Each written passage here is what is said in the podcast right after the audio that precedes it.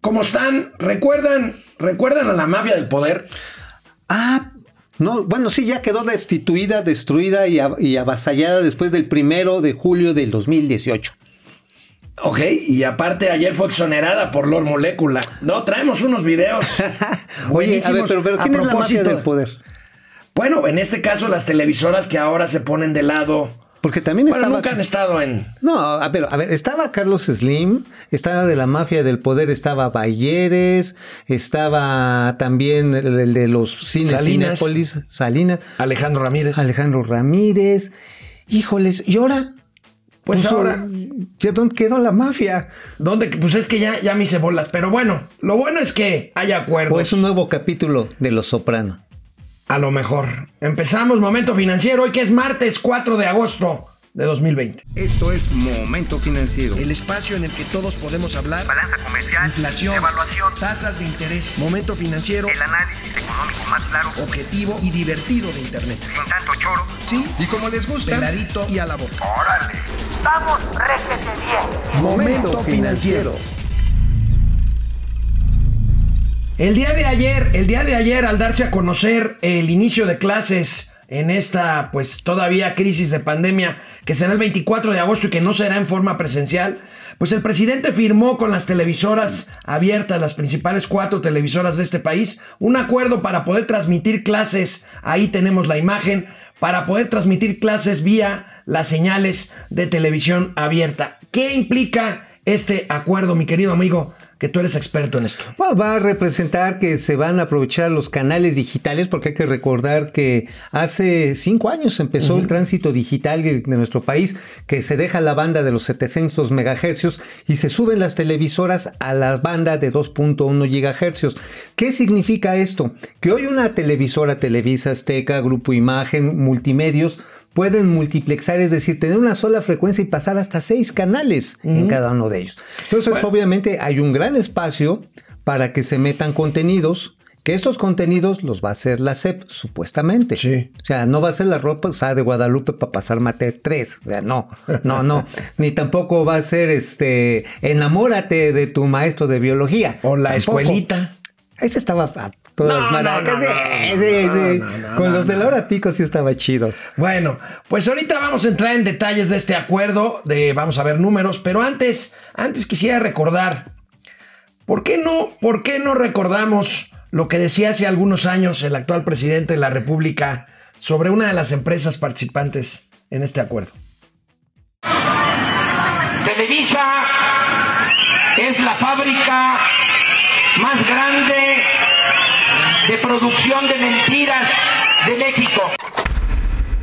Oye, pues es, no es lo mismo ser borracho que cantinero. Es más, por ejemplo, Genaro Villamil, que hoy es el director del telesistema de televisión nacional, que incluye Canal 11, televisión educativa, no bajaba de drogadicto, no bajaba de mafioso, no bajaba de, de, de defraudador y ahí a estaba. Emilio Azcárraga. A ver, Genaro Villamil también acusó de acciones de lesa humanidad a Ricardo Salinas Pliego. O sea, Híjoles, pobre Genaro, yo me imagino que anoche que cenó traía así la panza así como, como de embarazado. ¿Por o sea, qué? Por los... la cantidad de sapos que se tuvo que tragar. O sea, ahí estaba, ahí estaba en la foto pues, Genaro Villamil, incluso, bueno, a ver, mandaron a alguien a exonerar a esta que antes era la mafia del poder y ya no lo es. Se llama, bueno, se llama Carlos Pozos. Le dicen Lord Molecula. A ver bien el Lord Molecula, por favor. Eh, buenos días a los invitados. Eh, pues primero nada más este, por reconocer que es muy plausible a los empresarios de la radio y la de televisión este convenio con el gobierno federal eh, en materia de educación, porque pues así se muestra que la televisión ha dejado de ser esa caja perdón por la palabra, que idiotizaba al pueblo de México y está tomando una nueva transformación. Mis felicitaciones para los empresarios de la radio y la televisión. Oye, la verdad está en que onda, la cara ahí del presidente del Club de las Lengüitas Rasposas, así sí, señor, de todo. Oye, a ver, permítame, pero discúlpeme. Los contenidos de telesecundaria no son muy divertidos. Ahorita el gran problema que va a tener la SEP es que tenga contenidos que logren mantener a los chavos, a los niños frente a televisores. Ahora, amigo, yo sé que tú eres crítico a esta solución, a la solución de la televisión, pero creo que hay que dividirlo en dos cosas. En la primera y en la segunda. Ah, ok. Digo, así diría la molécula, ¿no? Digo, Oigan, de cada 100 mexicanos que ven televisión, 50 son la mitad. Exacto, tú ya lo dijiste. A ver, el asunto está en que desafortunadamente en nuestro país solamente, de acuerdo a las cifras de INEGI, solamente el 34% de los hogares tienen computadora. Lo estás contando de una o más. Es decir, la cantidad, calcula la CANIET y la Cámara Nacional de la Industria de las Telecomunicaciones por cable, es que alrededor de solamente el 15% de los hogares tienen más de una computadora. Es decir, si tú tienes dos hijos, no vamos a decir que tienes tres, dos hijos. Además, estás forzado a ser parte de home office. Este, y además la señora a lo mejor en un momento dado quiere ver algo por Netflix y tienes una computadora. Esa es la primera limitación. La otra es el, an- el ancho de banda que hay precisamente para transmitir. Hoy México ha mejorado mucho, el promedio estamos hablando de prácticamente 10 gigas de, de bajada y más o menos 2 de subida. Esto, como dicen, a ver, puedes descargar más o menos rápido una buena serie, un, un contenido audiovisual interesante.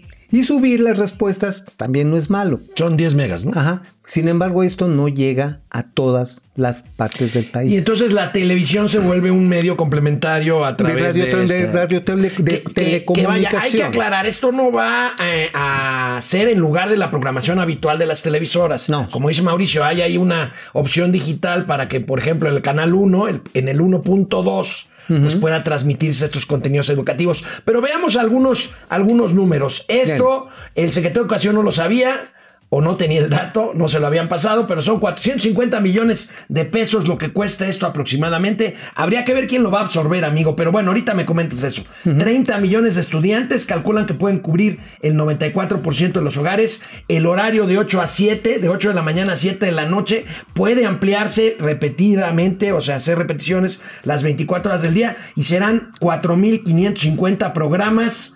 Cuatro televisoras nacionales, 36 estatales y la televisión pública. Bueno, sí, el costo está relacionado por el uso del espectro. Hay que recordar que estas son televisoras que tienen una concesión.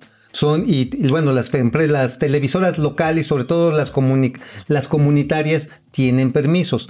Tienen que pagar porque los tiempos oficiales ya se han utilizado en información Oye, ¿y el costo de producción lo, absor- lo absorberá la Secretaría de Educación Pública? me Definitivamente es la que tiene la potestad de hacer los contenidos como los libros de texto. Bueno, regresamos después de una pausa aquí a Momento Financiero, Economía, Negocios y Finanzas. Para Hasta- que hasta Lord Moléculo. mor- molécula. Oh, oh, no quiero ver, no quiero ver, no quiero ver.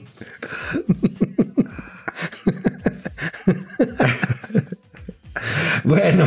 Oye, sí, te Eh, proyectaste eh, cañón. No, no, no, no, qué no, no, cosa. bueno. Mira, está bien, aceptamos la diversidad. Oye, no los- podemos antes de pasar al siguiente tema dejar de decir que el 25% de las escuelas privadas en este país están en riesgo de cerrar porque se les cayó la matrícula por el tema de la crisis económica. Pues sí. Y bueno, Andrés Manuel López Obrador, el presidente, ayer dijo que van a ver la forma de apoyar a estas empresas. Pues la verdad es que no hay de otra más que entrarle a lo que no ha querido entrarle a otro tipo de empresas, que es meterle dinero directamente a, eh, a precisamente a estas entidades productivas. Mira, las escuelas privadas, como todos los negocios, hay tamaños, ¿no? O sea, digo, tienes desde las escuelotototototas muy, muy grandes y que cobran una gran cantidad. y Hasta que- las escuelititititas. Vienes hoy muy profundo en tu análisis, claro amigo. que sí, te- tengo, tengo que enseñarte qué tan profundo es esto. Este, mira, el asunto es hasta dónde topa. Topa con huesito, porque fíjate, las empresas pequeñas, las precisamente las escuelas, sobre todo las primarias, están sufriendo las privadas por la reducción del número de, integrantes de una familia, incluso las públicas. Antes las públicas tenían el horario matutino y el vespertino porque había titipuchal de chamacos. Ahora nada más tienen un turno, Sí. porque las familias cada vez tenemos menos hijos. La otra, las grandotas escuelototototas, como el TEC de Monterrey. Voy a decir nombres, digo, para que no me digan que me, que me ando por TEC de Monterrey, la Anáhuac. Estoy hablando también La Universidad del Valle de México, Del Valle de. México. Mira, La Ibero. la Ibero. Así que, oigan, los padres de familia, casi vamos ir- ido, hemos ido así, casi, casi de rodillas, con un nopal en el pecho y otro en la espalda, cargando dos ladrillos. Señores, no sean gachos, háganos un descuento. ¿Qué crees que nos han dado? Nada. No, no, nada, nada. Pues, sí, uno, uno de ese tamaño. Bueno, vamos a ver, vamos a ver una noticia, bueno, no, no noticia, ya la veíamos venir, pero una nota sorpresiva sigue siendo las remesas. Las remesas de nuestros paisanos de Estados Unidos. arrimamesas, ¿no? Este, no, no, remesas son Ah, eh, las cantidades de dinero en dólares que mandan nuestros paisanos que Ah. trabajan en Estados Unidos. Registran un avance del 11% y bueno, nuestros amigos del economista le pegan al clavo porque yo estoy de acuerdo con ellos. Pues el apoyo fiscal en Estados Unidos, ese que no se ha dado en México, Oye, ha hecho qué bueno que tenemos presidente. esto haya crecido. Tenemos presidente, pero Donald en Estados Trump. Unidos. Donald Trump, ahí está. Apoyo fiscal en Estados Unidos impulsó las remesas. Veamos, estas, estas llegaron ya a 19 mil millones de dólares. Es un 10% más semestral. Ahí tenemos estos datos, amigo. Sí, no, y el incremento en el número de envíos, o sea, 61.1%. Y mira, la verdad está en que a diferencia de la congratulación que se hace el gobierno a sí mismo, eh, la autosatisfacción con que muchos personeros o digamos voceros no oficiales de la Cuarta Transformación, como nuestro amigo Santiago Levy, Santiago Levy, que Sí. es un estudioso de todos estos Ajá. temas. Este, pues dice, no, es que qué bueno que hay, sí, pero qué bueno, pero perdón que lo vaya a decir, qué chinga es para los, compatriotas que se tienen que rifar, primero pasarse de allá la migra, el control, el hambre, la discriminación, para mantenernos, mantener a las familias que tienen aquí en nuestro país, porque aquí no hubo posibilidad de tener chamba. O sea, la verdad Pues sí. no deja de ser una gran tragedia. No, ¿eh? no deja de ser una gran tragedia. Por eso nosotros no estamos de acuerdo con que el gobierno mexicano presuma esto como un logro económico. No es un logro. La verdad es que no lo es. Es un gran sacrificio. Y probablemente disminuyan, en fin. Bueno, ahí nos, nos siguen sorprendiendo los paisanos. Amigo, La verdad que hay que agradecérselos. La encuesta entre especialistas económicos que realiza el Banco de México reportó dos consensos. Uno, que este año la economía mexicana va a crecer por ahí del 10%. Esto no es novedad, ya lo hemos venido diciendo. Pero me sorprende 10.2, mucho. Menos 10.2, ¿no? Menos, menos 10.2%. Sí, para allá. Pero vaya, hablan de una recuperación en el trimestre julio-septiembre que promedia 7.6%. Ojo, esto no implica que anualmente la economía de repente empiece a crecer 7.6%. Esta es una comparación trimestre contra trimestre, comparados, por supuesto, con la terrible caída del, del segundo trimestre del año. ¿Por qué no vemos esta gráfica? A ver, véanla, véanla. Ahí tenemos, mira, la caída, la gran caída de 17% del segundo trimestre del año. Y ahí viene, pues, según esta encuesta, pues pareciera que no va a ser ni la V ni la palomita, amigos, sino va a ser una W. Una W. Una W, sí, sí, o sea, que sube y después Que se sube y vuelve. baja. Sube y baja. Este, pues sí, parece más que la palomita de Nike, parece como la, esa cosa La extraña. W de Wilson. De Wilson, sí, pues a Wilson, ¿no? Digo, porque hasta Wilson las calabazas rebotan. O sea, se caen y brincan tantito. A ver, se ha reaperturado muchas actividades económicas. Por ejemplo, la venta de autos el día de hoy. Repuntó, repuntó. Ah, Hoy reportó el. INEGI que es el doble en julio de lo que fue en abril, que se había caído. Bueno, hay una comparación porcentual un poco menos este, hal- halagadora, pero es un crecimiento de 11%. Sin embargo, si sumamos los seis meses, bueno, siete meses de este año contra los siete primeros meses del año pasado, la caída sigue siendo del 33%. Es decir, sí hay una recuperación, pero es una recuperación tímida. Es así como cuando, como cuando te despiertan a cubetazos de agua, te levantas así todo temblereque. O sea, no es así de que te levantas este, hecho un rayo o una gran fortaleza. Ahora, Anda. ya tocamos fondo, como dicen por ahí algunos. Mira, como tú bien lo dices, esta W implica que va a haber actividades que van a caer y en parte va a depender, sí, definitivamente va a depender de que si hay o no una segunda ola de coronavirus, si tenemos o no las soluciones médicas para atenderlo, pero de manera puntual. Va a depender si este gobierno crea condiciones de confianza de inversión que hasta ahora no se han visto. Eso es Si importantísimo. no se crean esas condiciones, a ver, los llevan a comer, ahí les va un chisme bien chido. Llevan a comer acá en corto al Consejo Coordinador Empresarial, a Palacio Nacional. Ajá. La semana pasada, creo que también fue un miércoles, ah, estaban comiendo, bla, bla, bla. ¿Y qué crees? Termina la comida y acto seguido el presidente recibe a esta lideresa sindical que les ha hecho la vida imposible en la frontera norte, la que organizó las huelgas de 2019 que le pegaron durísimo a una serie de maquiladoras que incluso se fueron del país. A chirriones, pues a qué estás jugando? Mira, estamos en una crisis de ingresos públicos y estamos en una crisis de inversión privada. Y Sí, para claro. eso necesitas confianza. ¿Para, ¿Para qué? Para reactivar la economía. Reactivando la economía se generan más eh, recursos y se generan más impuestos y entonces se recuperan, pues, se Pero recuperan este los gobierno ingresos. está jugando a hacerla de todo. Por ejemplo, le acaban de dar la autorización a la planta fotovoltaica de Cerro Prieto, a la Comisión Federal de Electricidad. Ah, pues qué chido, ¿no? Ya vieron que sí se puede hacer energías limpias. Bueno, le dieron el manifiesto de impacto ambiental en nueve días, brincándose a toda la fila de empresas privadas que querían y que de usual se tardan hasta seis meses la Semarnat en darles este la llamada mía al manifiesto de impacto ambiental. Bueno, después, después del corte, varios temas, varios temas. La lista. Corrupción en. Pemex, la novela de Cruz Azul. Uy, sí, qué bonita. está Traes esa. ahí varios datos buenos. Bueno, Canal 76 de Easy, de lunes a viernes, 4 de la tarde en Spotify, en YouTube y en Facebook. Momento financiero, economía, negocio y finanzas para que todo el mundo les entendamos. Ahí la tiene.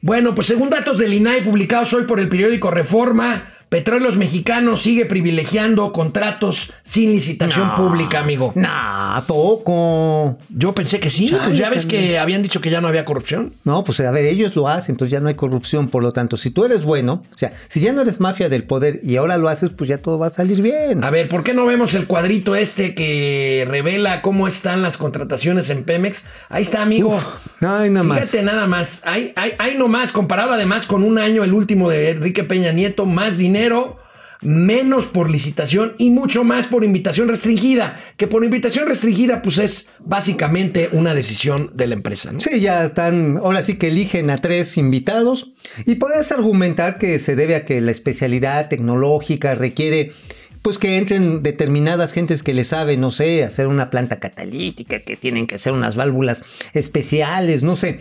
En, ese, en esa medida se justifican. Pero ya esta proporción, amigo. Solo 17% de los contratos de Pemex se otorgan por licitación. Sí, todo lo demás, pues ya son ahora sí que de Tin Marí de doping, güey. Puede tener una ventaja. Quiero ponerme de abogado del chamuco.